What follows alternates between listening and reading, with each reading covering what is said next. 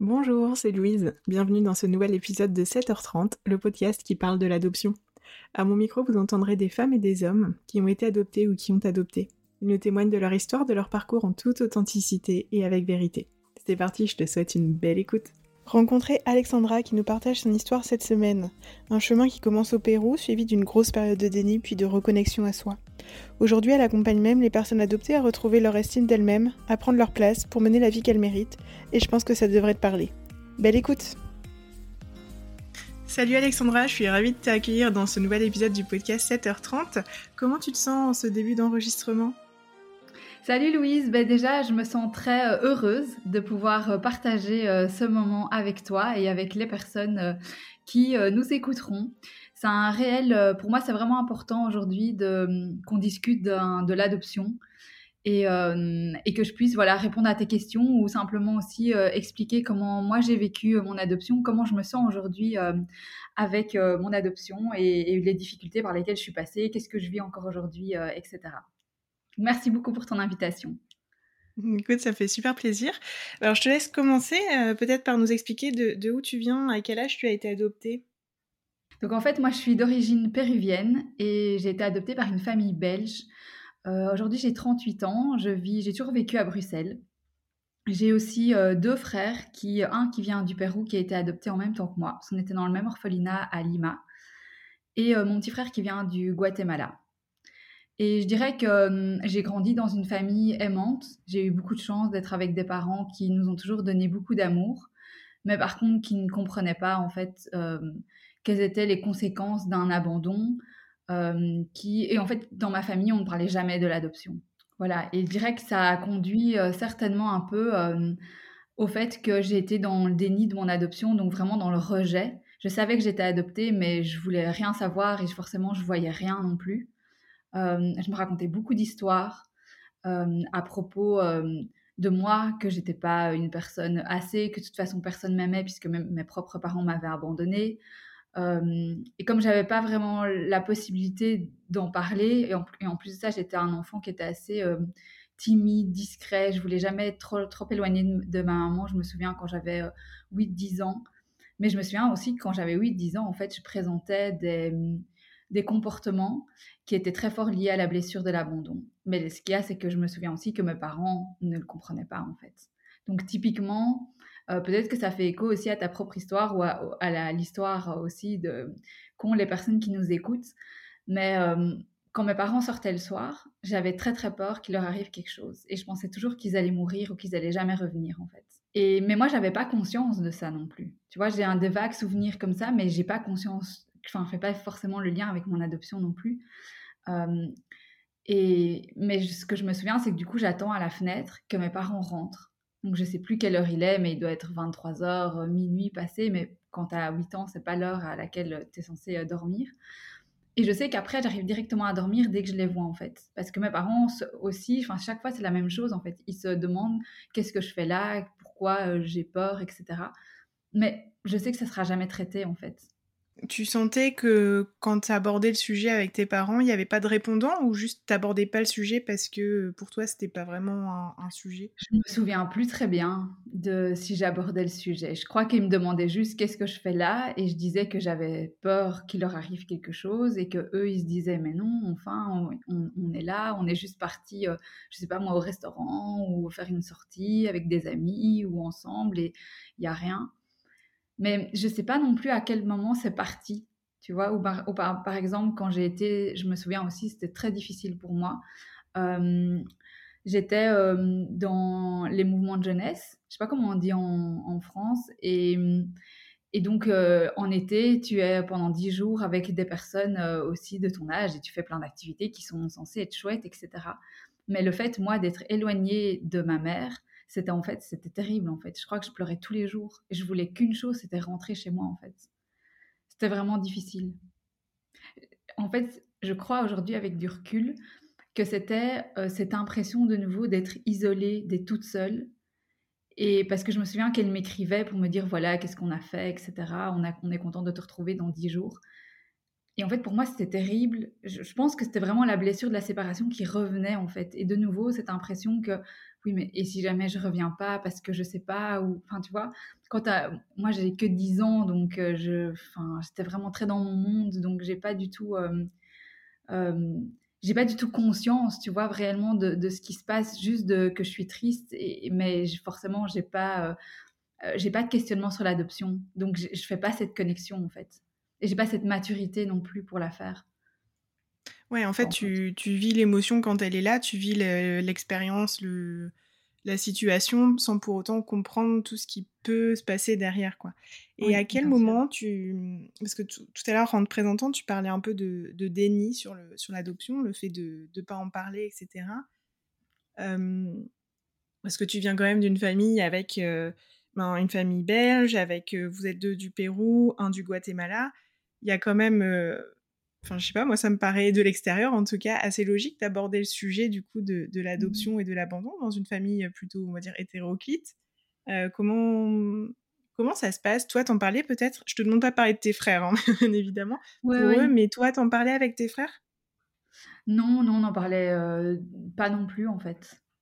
Je pense que tout ça est très lié comme c'était un sujet, je vais pas dire que c'était un sujet interdit, mais comme personne n'en parlait, et qu'on est aussi dans une société comme ça. Du coup, quand on parle pas de quelque chose, on pense que inconsciemment, c'est pas très mal, comme je dis, pas mal dans le sens interdit, mais du coup, ça va faire bizarre, ou ça, va peut-être gêner quelqu'un, ou on va pas être compris, et donc on va être rejeté, et donc, donc non, en fait.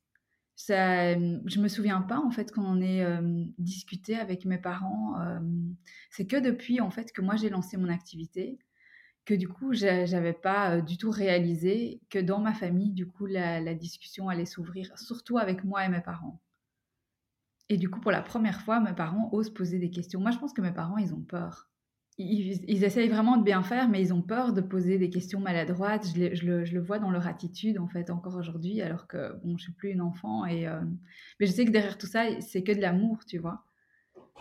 Mais même eux, ils n'ont ils ont pas conscience de, de, ça. Quand on revient sur des événements de quand je suis enfant, ils n'avaient pas cette compréhension-là. Même encore aujourd'hui, en fait. C'est seulement maintenant qu'ils se disent Ah oui, ok, maintenant avec ce que tu me dis, du coup, je comprends mieux. Et quel a été le, le déclic chez toi, du coup, pour passer un peu du, du déni, on va dire, à euh, rentrer peut-être de nouveau dans ce sujet de, de l'adoption, de l'abandon? Eh bien, en fait, euh, ça a été très difficile, mais avec le recul, c'était un, un cadeau. Euh, un cadeau mal emballé, mais comme on dit, mais vraiment un, cadeau. C'est que euh, dans les relations euh, sentimentales, en fait, j'avais pas conscience, mais aujourd'hui j'en ai conscience que ben, forcément je créais toujours, comme moi j'avais très peur et, et je me rendais pas compte, mais j'attaquais aussi beaucoup.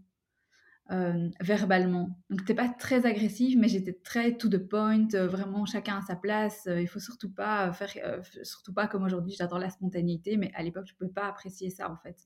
Ça me mettait trop, tu sais, je sais pas gérer en fait. Il faut que j'ai le contrôle de tout. J'avais plein de peur. Et, et, donc, ça rendait, enfin, forcément aussi, comme tu sais sans doute, on attire à soi les personnes qui nous ressemblent. Et donc, déjà en face de moi des personnes aussi qui avaient peur de base, mais qu'en plus de ça, moi, avec ma peur, forcément, je ne les mettais pas en très, bonne confiance. Et hum, en fait, j'ai fini par rencontrer euh, une personne manipulatrice, enfin, une personne plutôt comportement manipulateur. Euh, et, hum, et en fait, voilà, pendant deux ans, au début, tu vois rien. Après, après, je commençais à voir, mais forcément, le principe, c'est chaque fois te faire croire que bah non, ce que tu vois, c'est pas la, réalité. et cette personne a fini par me détruire. Mais en fait, être détruite, c'était ma peur la plus profonde. Et, et je pense que c'était nécessaire, en fait. C'est pour ça que moi, je pense que mmh, il faut mourir pour renaître, en fait. Et pour moi, à ce moment-là, en 2018, je suis morte. Parce que pour la première fois, j'ai été face à ma plus grande peur et je me suis dit que j'allais jamais y arriver en fait. Je me suis dit mais qu'est-ce que je vais devenir? Parce que j'avais déjà pas une très hum, haute estime de moi.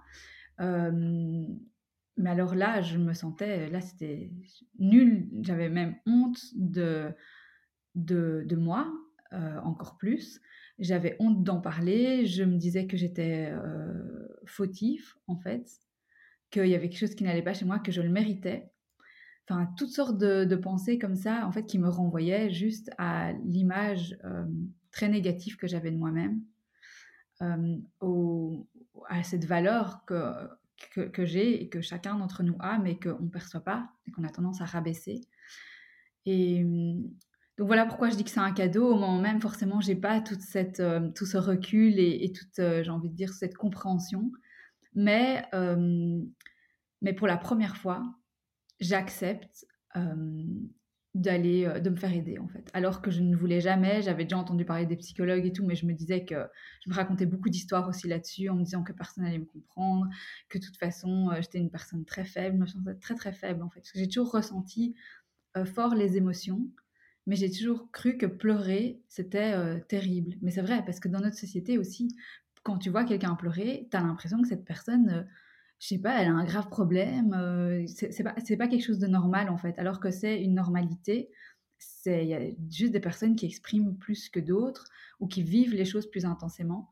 Et donc moi, j'essayais vraiment, ça faisait partie de mon contrôle, c'était surtout réprimer les émotions, euh, euh, tu sais, exprimer extérieurement. Donc moi, c'était beaucoup par, bah, toujours aujourd'hui, par les pleurs. Parce que si je suis énervée, je vais pleurer. Si je suis triste, je vais pleurer. Euh, si j'ai peur, je vais pleurer. Si je vais être joyeux, je vais pleurer. Donc, euh, mais à ce moment-là, je réprimais beaucoup. Et, et, donc, en fait, tout cet élément-là, du fait que je sois détruite, en fait, je me suis pris tout ça dans la figure. Et, et je pense que oui, il faut du courage, mais je dirais qu'à ce moment-là, c'est pour ça aussi que moi, je suis persuadée que la vie, elle est toujours là pour nous aider, en fait. même quand euh, au début ça fait mal et qu'il faut passer par plusieurs choses, parce que j'ai vraiment eu ce déclic-là, j'ai vraiment eu ce courage-là, en fait, de me dire, OK, je fais la démarche de demander à quelqu'un un numéro ou quoi. Parce que comme j'étais dans mon déni, il faut savoir que j'avais aucune information sur l'adoption, sur les conséquences, sur rien du tout. Donc, euh, donc vraiment, je ne savais pas vraiment trop vers qui me tourner, etc. Et il y avait quand même beaucoup d'urgence parce que j'avais besoin d'être rassurée aussi. Et donc voilà, j'ai pas trouvé tout de suite quelqu'un, mais j'ai eu ce courage de chaque fois me dire ok c'est pas cette personne là donc je vais re-raconter mon histoire. Peut-être que cette personne va me donner des, euh, un jugement et pas des conseils mais c'est pas grave je m'accroche et je finirai par trouver euh, la, bonne personne en qui j'ai totalement confiance que je vois qui me propose de, faire quelque chose. Et c'est pour ça qu'en en septembre 2018 donc là c'était juin et en septembre 2018 euh, j'ai rencontré une psychothérapeute et c'était la bonne personne pour moi à ce moment-là en tout cas. Et, euh, j'ai bien fait de lui faire confiance parce que grâce à elle, j'ai commencé en fait.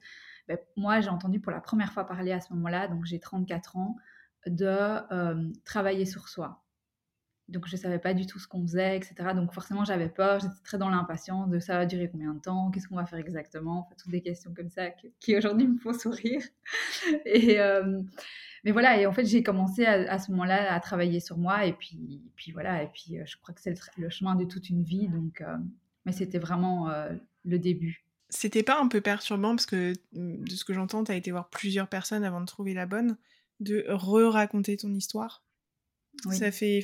ouais, j'imagine. moi, je me dis, c'est un exercice, quoi. Oui, parce qu'en fait, à ce moment-là, au fur et à mesure que j'en parle, il faut savoir que au départ, je suis encore semi dans le déni. Je commence à voir qu'il y a peut-être quelque chose avec l'adoption, parce que lui, en fait, a un enfant, et cet enfant fait beaucoup écho à, moi, en fait. Et mais tu, sais, on est tous humains et on n'a pas envie de vivre des choses désagréables.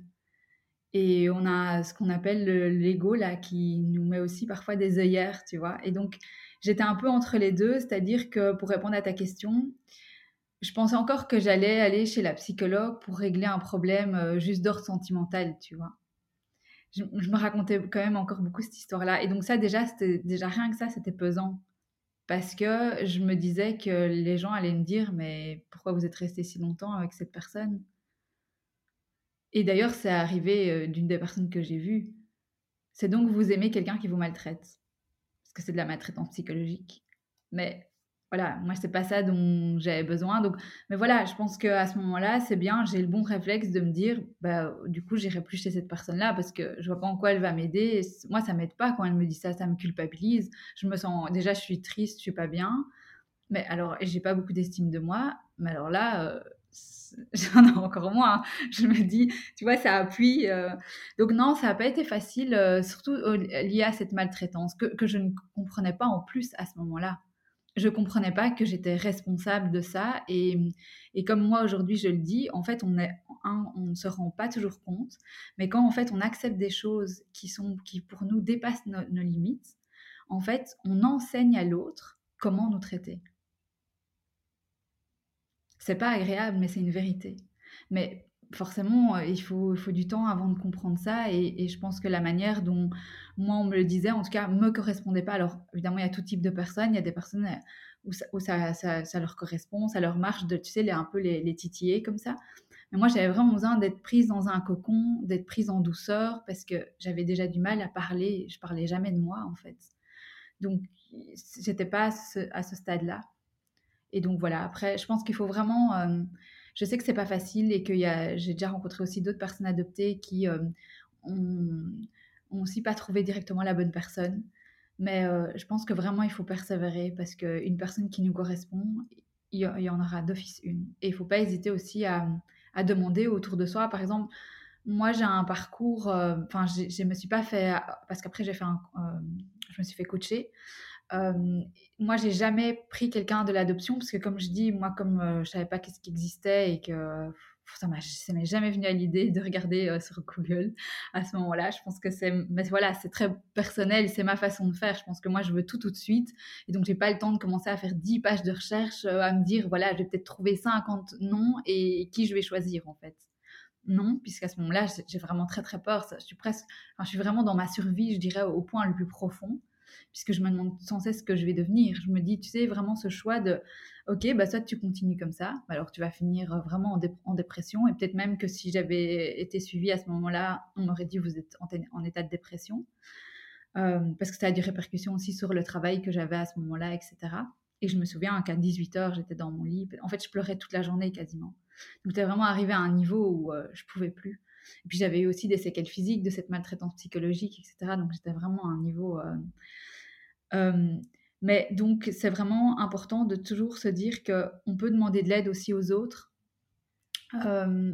et de que oui, c'est pas facile, mais je pense que c'est vraiment persévérant qu'on finira par trouver la personne qui nous correspond. Et surtout, de pas se décourager ou de se dire c'est moi qui ai un problème, cette personne, en fait, j'arrive pas à lui exprimer clairement mes pensées, ou je sais pas, moi, je, je parle pas assez, ou des choses comme ça, en fait. Je pense que ça reste, une, même si c'est une personne qui est professionnelle, ça reste une personne humaine. Et on le sait que dans les relations humaines, déjà, c'est pas facile. Mais en plus de ça, il y a des connexions qui se passent mieux que d'autres. Donc vraiment, euh, voilà, c'est le conseil que j'aurais envie de, donner. Euh, et du coup, en prenant rendez-vous avec euh, ce, ce psy, tu disais que tu as démarré une, je sais pas comment, si on appelle ça démarrer ou pas, tu vois, mais la connaissance de soi, de réfléchir à voir qui on est, etc. Quelque chose qui était assez nouveau pour toi. Comment tu as appréhendé ça justement Parce que tu nous disais il y a, juste avant que tu n'avais jamais parlé de toi. Euh, et le fait de du coup plonger en toi, comment tu as, géré ça? Comment tu as été accompagnée? Euh, Comment ça s'est mis en place? En fait, comme c'était une, psychothérapeute, on a beaucoup d'abord parlé du passé et ce que j'ai trouvé bien, c'est que très vite, quand moi je lui ai parlé donc de, de, ce souci de pourquoi je venais, mais donc toujours euh, lié euh, au fait que j'avais rencontré quelqu'un avec des comportements euh, manipulateurs et donc que j'étais vraiment pas bien, que j'avais, je me sentais mal, etc. En fait, elle, un des premiers exercices, c'est toujours de, de parler de, des événements marquants de notre histoire, de notre parcours de vie. Ben, forcément, en tant qu'adopté, la naissance, comme elle est déjà dysfonctionnelle, ça commence, j'ai envie de dire, rapidement, assez tôt. et en fait, à partir de ce moment-là, très vite, en fait, elle, est partie sur vraiment sur la, problématique de l'adoption, en fait. Et donc, on, est, on s'est tout à fait éloigné de... Même s'il y avait toujours ça, on s'est tout à fait éloigné et c'était très bien parce qu'en fait, le sujet, je veux dire, sous-jacent, et la grande problématique, c'était le fait que j'étais pas du tout en paix avec mon histoire. C'était le fait que j'avais plein de colère. C'était le, fait que j'avais un profond mal-être en fait dans ma vie qui faisait que je rencontrais entre autres des personnes euh, ben, instable comme moi émotionnellement, etc. mais que ça venait, ça, ça venait de, de moi, de l'histoire que je me racontais à propos de moi-même, de la vision que j'avais de moi-même. donc, on a d'abord plutôt parlé, je dirais, de la relation avec ma, maman. Ça n'a pas été directement vraiment axé complètement sur moi. Je dirais que c'était plutôt général et c'est ça qui m'a fait beaucoup de bien. parce que du coup, j'avais en tout cas, je n'ai pas eu conscience et j'ai pas eu ce, sentiment de, devoir, comme tu dis, plonger directement à l'intérieur de moi avec des questions comme euh, le coaching, par exemple. Parce qu'après, j'ai fait, euh, j'ai été coachée et effectivement, une des premières étapes en coaching, euh, c'est aussi partir de, des moments importants de notre vie, mais avec un état d'esprit de je suis responsable. Mais tandis que quand tu vas chez la psychothérapeute, et pour moi, quand tu commences un, un, travail sur toi, il faut expliquer en fait en quoi tu vas être responsable. Je pense que c'est très difficile. Euh, c'est pour ça que moi, j'accompagne pas des personnes euh, qui n'ont pas été avant chez la psychologue parce que sinon, ça va être trop violent. Elles vont pas comprendre en fait pourquoi elles doivent se responsabiliser à un moment donné de leur histoire. Euh, parce qu'avant de se responsabiliser, il faut avoir compris quelle était réellement son histoire. C'est le but aussi hein, de se rendre compte en fait, ok, quelle est vraiment mon histoire et quelle est la version que je me raconte, que j'entretiens et que je crois qui est bonne pour moi, mais qui en fait est très néfaste aussi. Euh, donc, euh, je dirais que ça s'est vraiment passé euh, en douceur, mais je pense que ce qui m'a vraiment, vraiment très, très fort drivé, c'est que j'étais déterminée à m'en sortir en fait. Je ne sais pas expliquer, j'avais une espèce d'énergie, j'avais plein de peur et d'appréhension parce que à ce moment-là, j'avais encore très, très peur de l'inconnu et que effectivement, comme tu dis, ben, on... j'avais, comme j'avais jamais, euh, enfin, c'était pas, euh, quelque... c'était pas quelque chose qui était super facile, enfin, super, on va dire, euh, courant que je parle de moi d'une façon si profonde, et que j'étais très fragile aussi à ce moment-là. c'était pas super facile, mais comme j'avais confiance en elle, c'est pour ça que pour moi la confiance est vraiment essentielle. Même si je savais pas trop où est-ce que j'allais, j'étais vraiment déterminée à m'en sortir. Je pense que j'ai vraiment vu ça comme le, signe, tu sais, euh, en psychologie positive, on parle toujours des, des, catégories de signes avec la plume qui est le, petit signe, parce que dans, dans, notre vie, comme tu, comme tu sais, on reçoit tous en fait des signes pour nous faire évoluer. Mais c'est difficile évidemment d'évoluer puisque évoluer, ça fait peur. Ça fait nous sortir de, de notre zone de confort, qui est en fait une zone d'inconfort. Mais pour notre cerveau, c'est compliqué. Et, hum, et puis on se dit toujours que non, un jour euh, ça ira mieux, ou que quelqu'un rentrera dans notre vie, ou qu'on changera de travail, ou que je sais pas, il y aura ceci, cela, et voilà, on se raconte tous un peu des histoires comme ça. En tout cas, moi, je me suis raconté beaucoup, beaucoup d'histoires qui ont fait que, voilà, à 34 ans, j'ai reçu. Donc après la plume, tu as le caillou. Le caillou, ça fait un peu plus mal, mais c'est pas encore, euh, voilà. Et puis quand ça devient très, très critique, bah, tu finis par recevoir le camion. Mais je pense qu'une fois que tu reçois le camion, je ne peux que parler de mon expérience, mais je pense qu'à ce moment-là, en fait, tu comprends. Tu te dis, ok, là, là, ça fait vraiment, vraiment, vraiment mal, en fait. Donc, je, crois que la vie est bien faite et mmh, du coup, ça veut dire que, bah, tu vois, je ne l'ai pas reçu avant. Or, or, pendant 34 ans, j'aurais pu le recevoir avant. Mais je pense que c'est parce qu'à ce moment-là, c'était, ce moment-là, en fait. Et tout allait se mettre en place pour que, justement, je puisse euh, bah, renaître, comme je disais euh, euh, tout à l'heure. Donc j'étais vraiment, oui, je pense que ce qui m'a vraiment, euh, ce qui était vraiment ma force, c'est que j'étais vraiment déterminée. Et qu'est-ce qui te faisait mal? C'était l'abandon ou l'adoption? Non, c'était l'abandon. C'était le fait que pour moi, l'abandon, c'est un traumatisme. et enfin, pour moi, c'est là où se trouve le traumatisme. C'est donc la blessure primitive, c'est la séparation avec, avec la maman. Et, et ça aussi, ça a été le gros point euh, que j'ai traité, c'est de, cesser de me raconter cette histoire que comme mes parents m'avaient laissé, c'est parce qu'ils m'aimaient pas et que donc j'avais tout à fait de la valeur et pas que je valais rien et que je méritais pas d'exister. Euh, ce qui fait plus référence à la blessure du rejet. Pour moi, c'était ça qui était assez difficile et la blessure qui est la plus activée chez moi, c'est la blessure du rejet. C'est celle que je vis le, le plus. Et, hum, et donc là aussi, petit à petit, séance par séance, en fait, j'ai compris euh, ce que j'enseigne aussi aujourd'hui. c'est que je crois que c'est très humain avec quand parce qu'on vit dans une société où on parle beaucoup d'amour, tout le monde a peur de se faire rejeter, on est beaucoup dans la peur des autres, etc.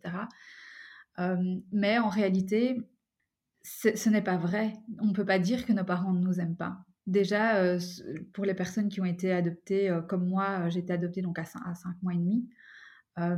et mes parents, ma mère s'est enfuie de l'hôpital, je ne sais pas quel âge, enfin quel, combien de jours j'avais, mais j'étais vraiment qu'un nouveau-né un nouveau-né n'a pas de personnalité, on ne peut pas aimer, euh, pas ne pas aimer un nouveau-né en fait. Euh, quand on n'aime pas quelqu'un, c'est parce qu'on lui reproche quelque chose ou qu'on n'aime pas, je sais pas, peut-être euh, sa manière de, se comporter, sa manière d'être, sa manière de s'habiller, sa manière de dire un, mot ou je sais pas, quelque chose comme ça. et aussi, c'est pas nos parents qui ont décidé si on allait pouvoir être, donc l'histoire de mériter l'existence si on allait pouvoir euh, vivre en fait. C'est beaucoup plus large que ça. Donc à la fois c'est c'est euh, terrible comme ressenti et je le comprends. Mais, mais je, de, par mon histoire et de, comment je vois que fonctionne notre société aujourd'hui, c'est faux en fait.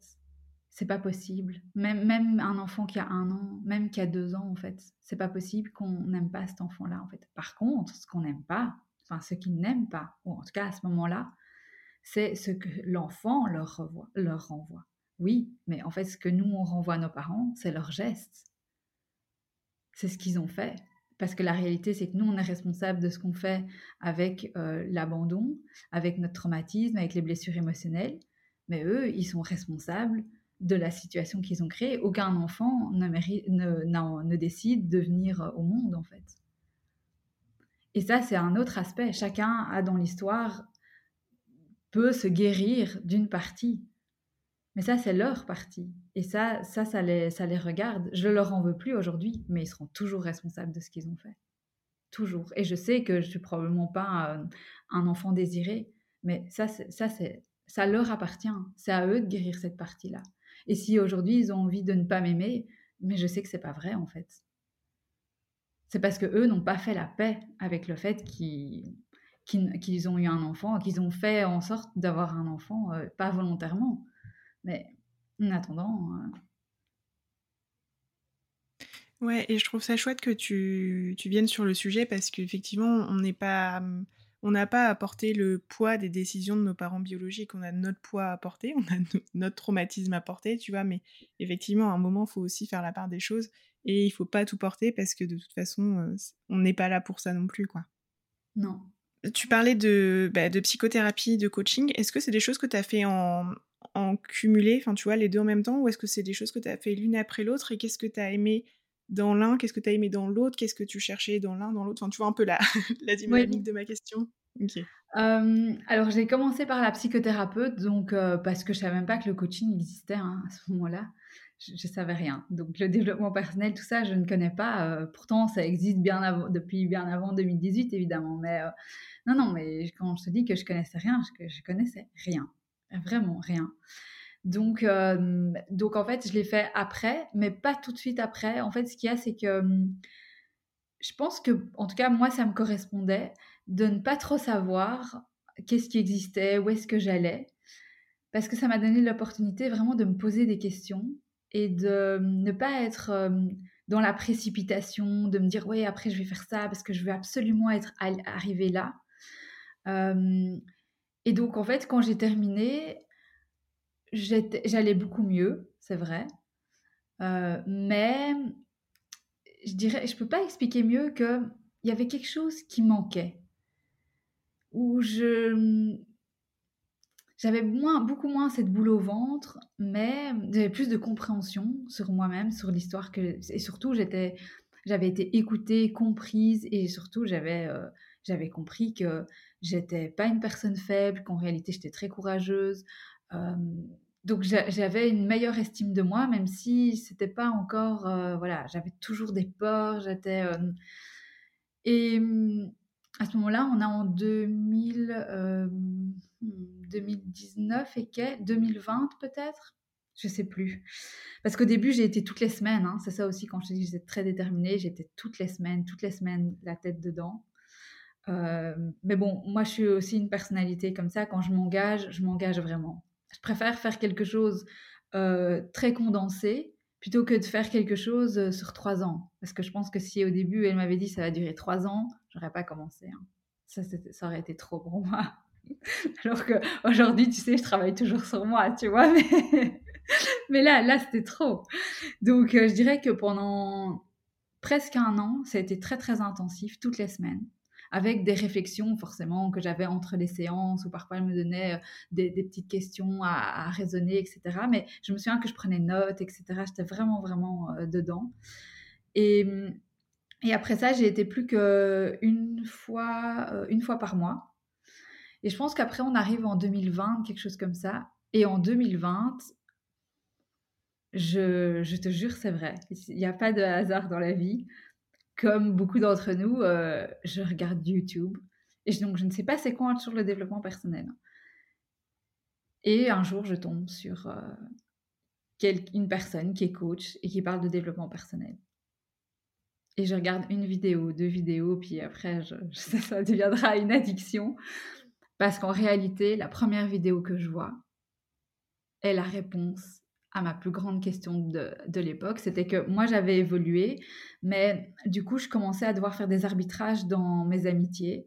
Et c'était pas une question que c'était super compliqué, c'était une question plutôt de j'arrivais pas à comprendre pourquoi en fait, qu'est-ce qui se passait, tu vois? Et donc j'avais pas en fait j'avais pas conscience bah, qu'il y avait différents niveaux de conscience hein, et que bien évidemment, on, est, on peut tous redescendre à certains moments, etc. Le but n'est pas évidemment, c'est un peu de la catégorisation, mais c'est très dans notre société de toute façon d'être comme ça. Et le but, c'est pas de dire que ces personnes sont devenues mauvaises, mais c'est de comprendre pourquoi il y a une espèce d'incompréhension en fait. Et, et en fait, c'est là que je commence à, réaliser qu'il y a ce qu'on appelle donc le développement personnel et, qu'il y a toutes sortes de réponses aux questions que je me pose en fait. Et cette personne, dit qu'elle euh, qu'elle ouvre bientôt son coaching. Et donc là, de nouveau, je me dis, ah, c'est bien, mais ça veut dire quoi? On va faire quoi? Combien ça coûte? Euh, C'est combien de temps? Euh, Et en fait, le jour où elle ouvre le, coaching, c'était aussi incroyable. Je me dis, non, mais c'est pas possible, je pourrais jamais faire ça. c'est il faut prendre une décision tout de suite. Et, finalement, en fait, je me retrouve embarquée dans, dans, ce truc puisque je suis acceptée dans le coaching. Et je me dis, bon, bah, j'ai jamais pris une aussi grande décision de ma vie si vite.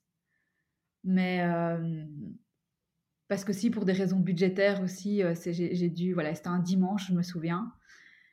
Mais de nouveau, j'étais tellement en fait déterminée et j'ai senti tellement de tristesse en moi de me dire, waouh, je ne ferai pas le coaching avec cette personne, que je me suis dit, bah, tu sais quoi, je vais poser des questions aux gens que je connais, de savoir s'ils peuvent m'aider financièrement, ou moi-même je vais prendre du temps pour me dire, ok, est-ce que j'ai vraiment besoin de ça, etc. Bah, c'était à 10h et à 19h j'avais le call pour, euh, pour voir si je pouvais accéder au coaching.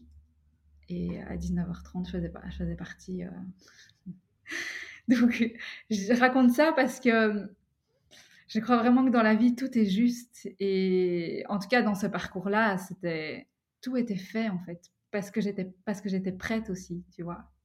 Donc, j'ai pas cherché vraiment à, à, faire autre chose. C'est venu à moi et j'ai adhéré parce qu'en fait, c'était bien pour moi et forcément, j'ai pas eu de regrets. Ça m'a beaucoup aidé aussi. Pour moi, c'est vraiment des approches qui sont complémentaires. Euh, parce qu'il faut savoir que tout ce qui est euh, les, psychologues, les psychothérapeutes, les thérapeutes, etc., eux, euh, on démarre toujours du passé, c'est la base. Mais une fois qu'on est, et c'était, je pense, avec du recul, ça qui me manquait, c'était que moi, j'avais mieux compris mon histoire. Mais en réalité, j'étais au stade où, ok, maintenant, le passé, voilà. Mais qu'est-ce que je maintenant je vais faire de mon présent? Et de mon futur. Comment est-ce que je vais construire euh, tout ce que je veux Puisque maintenant, enfin, quels sont vraiment mes besoins en fait? On croit souvent qu'on connaît par exemple ses besoins ou ses valeurs, euh, mais en réalité, on ne les connaît pas nécessairement. Ou bien alors on les connaît, nos valeurs, mais on n'agit pas en fonction d'elles. Et c'est comme ça aussi qu'il y a des choses émotionnellement qui vont pas, euh, parce que ce sont des alertes toujours pour nous dire attention, il y a, y a, une de tes valeurs qui n'est pas respectée là. dans les prises de décision et aussi de la valeur qui vient, il y a de l'émotionnel, etc. donc, donc voilà, et c'était pour moi, c'est ça qu'apporte le coaching en fait. C'est avec des questions puissantes ou des, outils que moi, par exemple, j'utilise comme la programmation neurolinguistique. Il existe d'autres sortes d'outils qui permettent vraiment d'aller vers la connaissance de soi pour décider en fait de pour encore apprendre à mieux se connaître et, décider en fait ben, quelle est maintenant que je sais que je peux accéder à la vie que je mérite d'avoir la vie que je veux encore faut-il savoir comment je vais y parvenir en fait. Et qu'est-ce que je mets en place du coup pour y parvenir en termes d'action au quotidien dans, mon présent pour servir mon futur? Ouais. Mmh. je fais un petit partage en, parallèle, hein, mais j'ai fait une thérapie là, que j'ai terminée il n'y a pas très longtemps, où je ressentais un peu aussi, tu vois, cette frustration de ben c'est bien, je parle du passé, ou alors je parle des trucs du présent, mais qui font écho à mon passé. Ça me soulageait parce que ça me permettait de comprendre peut-être des, choses que j'arrivais pas à comprendre toute seule.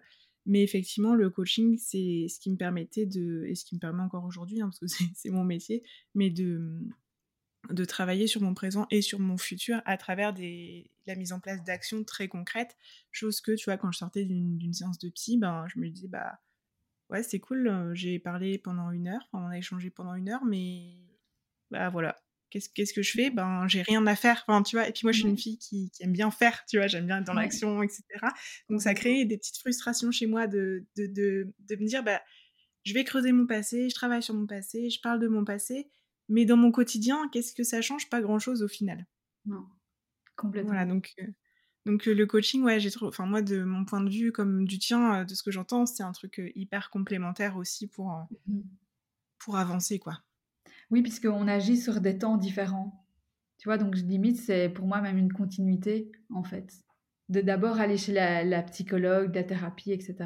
Mais c'est marrant parce que c'est vrai que ça fait écho aux dernières séances que j'avais avec la psychologue ou bien j'avais des demandes spécifiques sur une thématique spécifique. Et du coup, je, lui demandais. Et en fait, c'est vrai, à la fin de la séance, je me disais, oui, mais c'est bien, j'ai parlé, mais c'est pas ça que j'ai envie. En fait, moi, j'ai besoin de savoir quelle première action euh, je pourrais faire ou d'avoir, euh, tu sais, que hum, comme le coaching, quoi, que ici, ça cogite, quoi, que tu partes en introspection avec toi-même et que tu prennes conscience que là, tu as des blocages, parce qu'en fait, tu as peur, parce que, enfin, tu vois, etc., etc.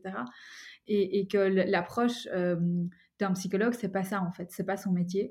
Et, et de, que donc, voilà pourquoi, à un moment donné, je pense que ah, ça se fait assez naturellement. Enfin, en tout cas, moi, ça se fait naturellement, où en fait, on bascule tout simplement parce qu'on se dit, on va chercher autre chose, et puis, puis on trouvera autre chose. Et alors, euh, tu disais tout à l'heure que tu savais que ta maman biologique s'était enfuie, etc. Ça, c'est des choses que tu as toujours su ou que tu as su plus tard?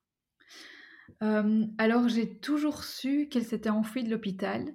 Donc, j'ai un, un, en souvenir, mais je ne sais pas quel âge j'ai, 10 ans ou 12 ans, que je ne sais plus si c'est moi qui ai posé la question, mais à mon avis, euh, que ma mère m'explique quelque chose de ma naissance, mais pas du tout avec mon dossier, euh, et qu'elle me dit que mes parents ont donné euh, des faux noms pour pas qu'on les retrouve, et qu'elle s'est enfuie de l'hôpital. Et c'est vrai que ça, ça, marquera chez moi le fait d'avoir un rejet profond et de commencer à avoir beaucoup de colère en fait en eux pour eux. Ouais, ça je me souviens. Ça, ça a été euh, parce que j'ai jamais eu de problème avec euh, mon anniversaire, dans le sens où euh, je veux dire, j'ai toujours aimé fêter mon anniversaire.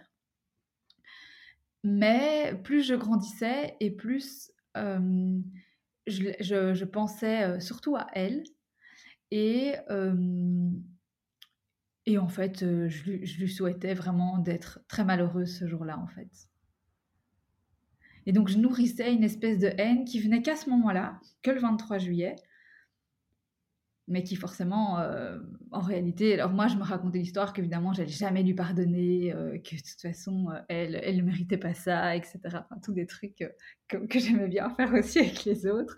Non, non, mais attends, moi, quand même, moi, tu me fais pas ça à moi, et des choses comme ça. oh là là, mon Dieu. Et, et donc, euh, oui, ça, j'ai grandi avec, cette pensée-là, je le savais. maintenant, voilà, récemment, j'ai découvert que peut-être elle n'aurait eu que, que 18 ans. Euh, voilà pourquoi je, je pense euh, que, que, oui, que j'ai pas été un enfant euh, désiré. c'est assez flou en fait. Je sais pas si effectivement les, les noms sont, sont, corrects. Ils sont peut-être pas corrects, mais ils sont peut-être corrects aussi. On parle quand même de pays où l'administration n'est pas du tout comme en Europe. Donc il faut tenir compte aussi euh, de ça. Mais pour moi, ce qui importe surtout, c'est que je leur ai pardonné en fait. Donc ça, ça j'ai fait ça avec euh, la psychologue.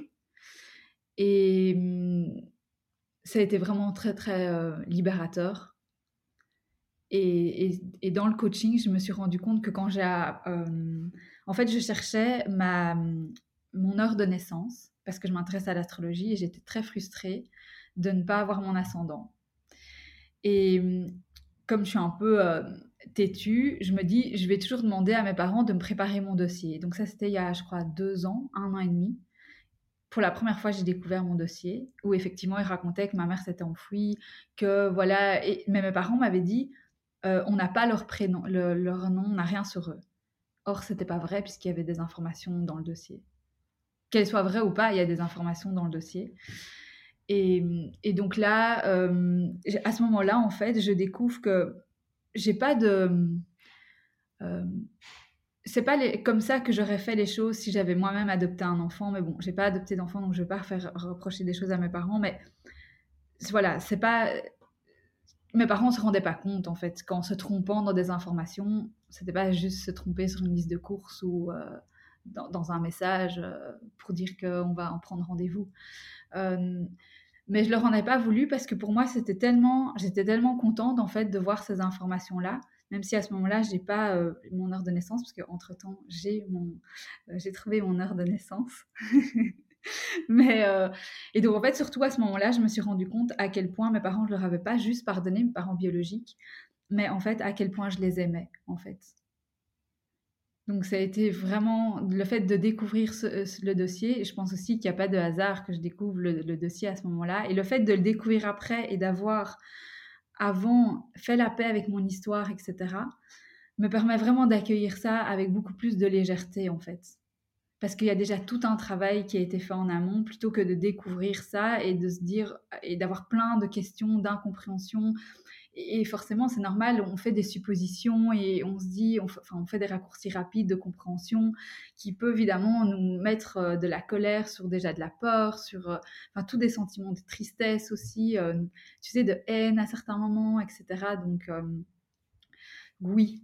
C'est, Et donc récemment, j'ai découvert que j'avais mon premier certificat de naissance dans lequel il y a l'heure de ma naissance.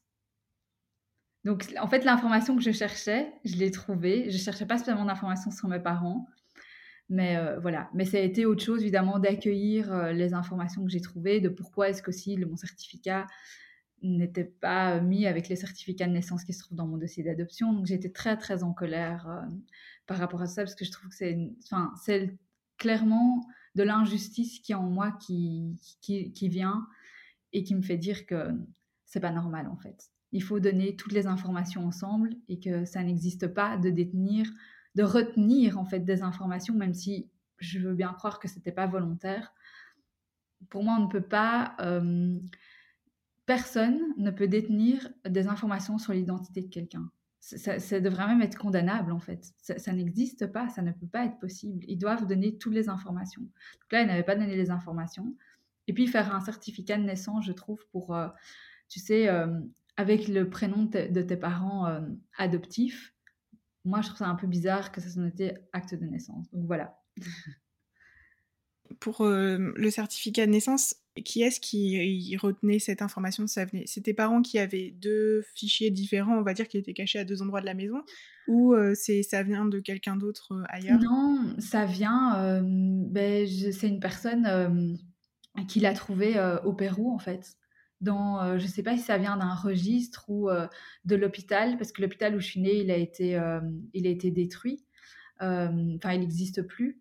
Mais cette personne a réussi à trouver, enfin c'est une personne avocate et elle est en, lien avec, avec des, organismes et tout ça. Et donc très vite en fait, en, deux jours, je ne m'y attendais pas, elle a trouvé ce document. Donc c'était aussi un peu pour moi, parce que moi j'ai un peu lancé, je veux absolument savoir de nouveau, tu vois. Je veux absolument savoir mon heure de, de naissance sans me rendre compte ce que j'allais avoir. Comme toujours, je, je fonce. Et puis après, je me dis, ouais, mais tu as quand même demandé si tes parents étaient toujours en vie. Mais en fait, j'étais persuadée que ça allait prendre du temps et que donc, tu vois, j'allais, j'allais, enfin, j'ai omis ça de, de ma tête et qu'en fait, en deux jours, je me suis pris toutes les informations dans la figure et, je regrette pas du tout. Hein, mais c'est là que je me suis dit, ah ouais, celle-là, tu l'avais pas vu venir. donc voilà, mais je suis contente, j'ai trouvé euh, donc euh, ce certificat avec finalement l'heure de naissance, tu et je me dis que tout est juste pour l'instant, je dois avoir reçu cette information et, que pour le reste, si je veux savoir qui sont en vie, ben, peut-être que peut-être que je ne le saurai jamais, mais je crois aussi que les informations qu'on a de notre naissance sont proportionnelles à ce qu'on peut vivre en fait. Tu vois, parce que sinon, on pourrait se dire aussi, c'est injuste, il y a des personnes, elles ont des informations sur la naissance, puis bon, là, c'est injuste parce que tu vois, leur mère machin, leur mère ceci, etc. Bien sûr que c'est injuste, quelque part, mais je crois que aussi, quelque part, tout est juste, parce que tout peut ne pas être figé dans le temps, par exemple, tu vois. Enfin, en tout cas, moi, je, je, je, le vis pas comme ça. Je me dis, bah oui, il y a, d'autres personnes qui ont droit à qui ont accès à toutes ces informations. Mais je suis plutôt, j'ai plutôt envie d'être heureuse pour ces personnes plutôt que de me dire ouais c'est dégueulasse et moi euh, pourquoi pas en fait ben, quand je vois tout le travail de nouveau que j'ai fait je me dis c'est j'ai pas besoin de ces informations là pour pouvoir me sentir bien et faire la paix avec mon histoire parce que j'ai déjà fait la paix avec mon histoire. Donc je me dis ben, si vous me donnez pas accès à ça c'est qu'il y a une raison en fait. Et si c'est pour eux les protéger ben, tant mieux pour eux s'ils sont protégés parce que du coup j'ai pas ces informations là mais peut-être pas. Donc ça, on, verra comment si je vais continuer ou pas. Oui, ça va. Tu as encore un peu de temps devant toi quand même pour, pour voir si des bah, nouvelles choses arrivent, quand même être, être euh, donc voilà pourquoi euh, c'est important de, de, réfléchir aussi euh, un peu à quand on va faire les choses, comment, etc. Mmh. Ouais, et j'aime beaucoup ce message que tu passes aussi de, de tout est juste et tout arrive au, bon moment, tu vois, mmh. de se dire peut-être que deux ans avant, tu n'aurais pas été prête, tu vois, à recevoir toutes les informations que tu as reçues, et au moment où tu les reçois, ben, c'est bon, enfin, tu es prête à les recevoir. Oui, complètement. Mais ça, c'est quand le, le processus de la résilience, il est enclenché, quand forcément tu travailles sur toi. Bah alors voilà, oui, c'est souvent même c'est désagréable, c'est pas facile, euh, mais la vérité c'est que tu te relèves toujours. Et ça, ça c'est très très bien pour euh, l'estime de soi, pour la confiance en soi aussi. Ça nourrit tout ça en fait. Est-ce que retourner au Pérou, c'est quelque chose qui te fait envie, que tu as déjà fait peut-être? Oui. Oui, j'ai été deux fois. Ah Et je rêve alors, comment... prochaine en fait. Ouais. Comment tu as vécu ces, ces, voyages au Pérou? C'était il y a combien de temps à peu près?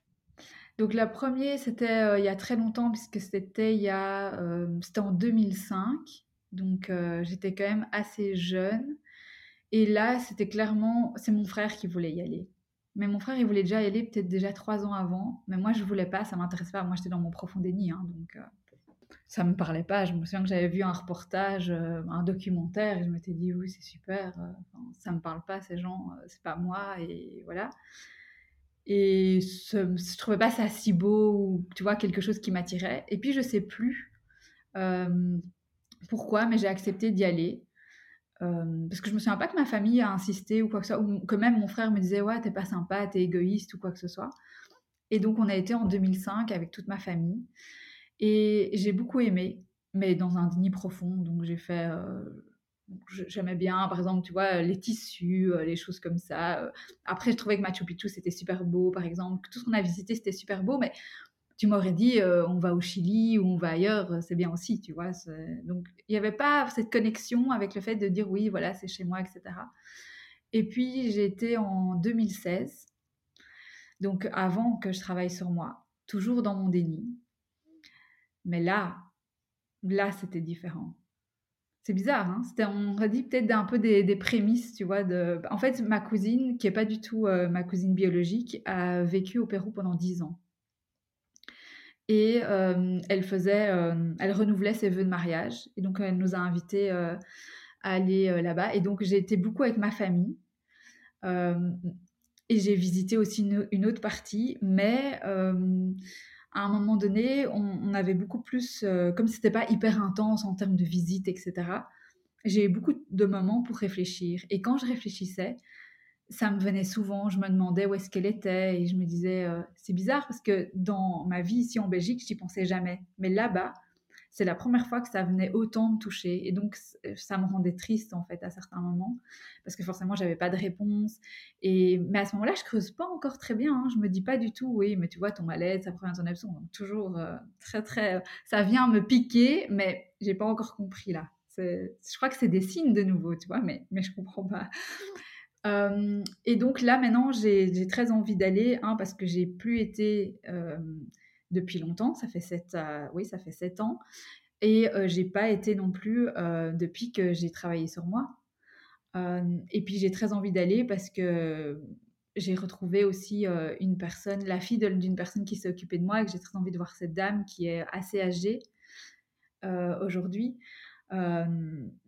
j'ai profond, profondément envie d'aller. C'est devenu une, vraiment un grand objectif que j'espère pouvoir réaliser en 2024 il est, il est temps, en fait. Il, est vraiment temps. Oui, je te souhaite d'y retourner, en tout cas, en, 2024, euh, comme tu viens de le dire. Je pense qu'on va, hum, on va s'arrêter sur ce, beau message euh, d'espoir que tu que tu t'envoies à toi aussi, je pense. Euh, est-ce qu'il y a un message que tu as envie de faire passer aux personnes qui nous écoutent avant de, de nous quitter?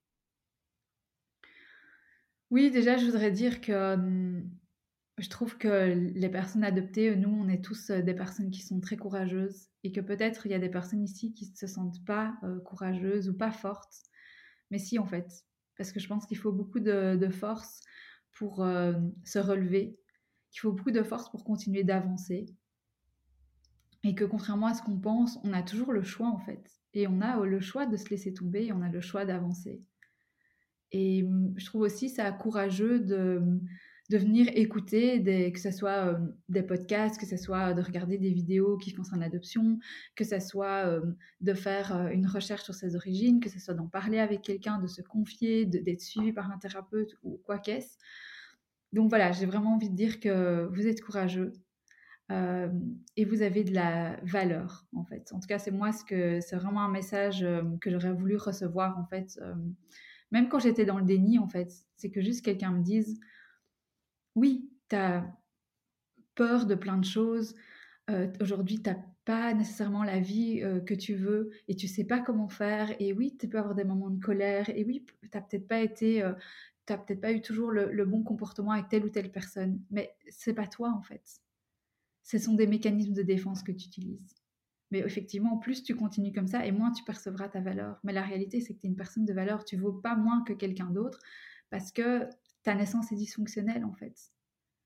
Vraiment.